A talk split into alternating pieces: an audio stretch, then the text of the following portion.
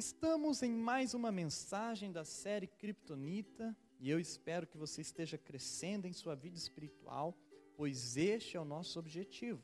Compartilhe esta mensagem e nos ajude a espalhar a palavra. Nas mensagens anteriores já falamos que a kryptonita é aquilo que nos torna fracos. Pode estar naquilo que é a nossa maior cobiça ou na nossa maior diferença com Jesus. Também vimos na mensagem anterior que para nós vencermos as nossas fraquezas, nós devemos ser pessoas de palavra, não de meia palavra. E nós não podemos nos dobrar aos ídolos modernos.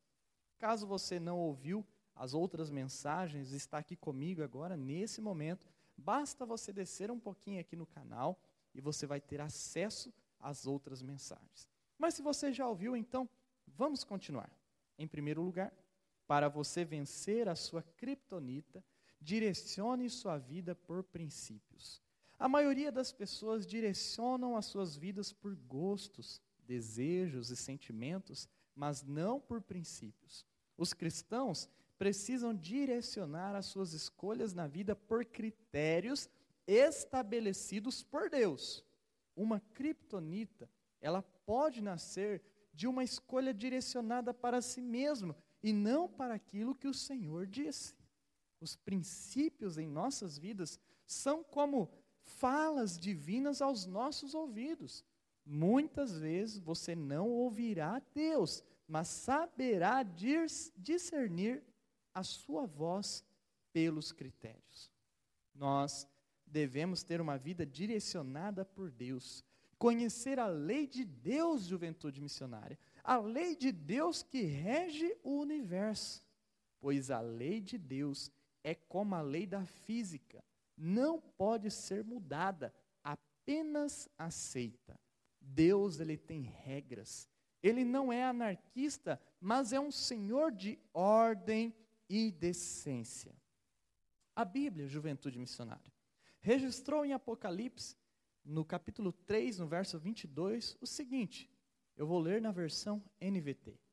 Quem tem ouvidos para ouvir, ouça o que o Espírito diz às igrejas. Em outras palavras, os nossos ouvidos espirituais precisam estar abertos para ouvir a voz de Deus que fala aos nossos corações através daquilo que ele já revelou.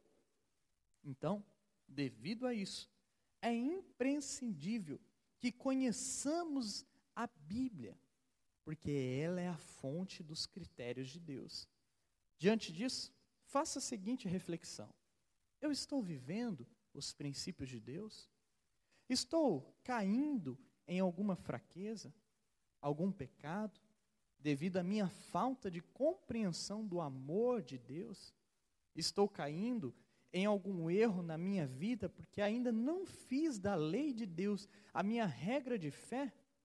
É muito importante você analisar isso, para que você não venha a cair e se enganar com a criptonita do pecado. Por isso, mais uma vez, eu vou dizer: tenha uma vida dirigida por princípios. Não seguir pelo seu sentimento. Escuta isso. Não se dirija por suas emoções. Vai dar errado se você fizer isso. Se dirija por princípios, porque os princípios não mudam. Tudo muda, mas a palavra de Deus jamais mudará. Em segundo lugar, para você vencer a sua criptonita, viva aos pés da cruz que está vazia. Toda vez que nós olhamos para o Monte Caveira, o monte que Jesus foi morto, nós nos lembramos que ele fez uma oferta grandiosa por nós. E é a nossa missão vivermos prostrados aos pés deste monte, não em forma física, mas de maneira alegórica. Devemos dar o máximo do nosso coração para Jesus, pois Fraqueza não é estar aos pés da cruz, mas é tentar ficar em pé sem ter Jesus. Você compreende isso? Eu vou repetir. Fraqueza não é você estar aos pés da cruz, mas fraqueza é você tentar ficar em pé sem Jesus. Por isso, neste dia, agora, nesta mensagem, enquanto você está aqui comigo, ouvindo e meditando, olhe para a sua vida neste dia. Você está depositando em Jesus todas as suas forças? Você já deu a Ele todo o seu coração? A Bíblia menciona sobre este assunto em Mateus capítulo 22, no verso 37, na versão NVT. Jesus respondeu: Ame o Senhor seu Deus de todo o seu coração, de toda a sua alma e de toda a sua mente. Veja bem, é mandamento de Deus, juventude missionária, que o nosso ser seja por inteiro de Deus é mandamento de Deus que nós o amemos. É assim que vencemos as nossas criptonitas, com adoração e rendição a Jesus. Então, pare de tentar vencer os seus pecados em suas forças. Pare de tentar vencer o pecado nas forças humanas. E pensando nesse aspecto, é de suma importância destacar que devemos tratar a nossa vida. Há falhas e criptonitas em nós que não serão derrotadas da noite para o dia, mas serão através de um tempo de cura. Precisamos desse tempo de cura e libertação de vícios e pecados. Por exemplo, uma pessoa viciada em drogas químicas precisará de um tratamento diferenciado. Diferentemente, será uma pessoa que tem a criptonita da preguiça. Neste caso, ela não precisa ir a uma clínica, mas precisa estar disposta a levantar da cama. Analisando o aspecto mencionado, então, pense o seguinte: há algum pecado, falha, criptonita que é necessário você tratar através de um processo? E qual é este processo? O seu problema pode ser tratado por um pastor? Ou um psicólogo? Talvez você precise de uma clínica? Um médico? Quem é que pode te ajudar? Você já abriu o seu problema para alguém? Você já o está tratando? Quando entendemos isso, nós vivemos uma vida aos pés da cruz e não aos pés da criptonita.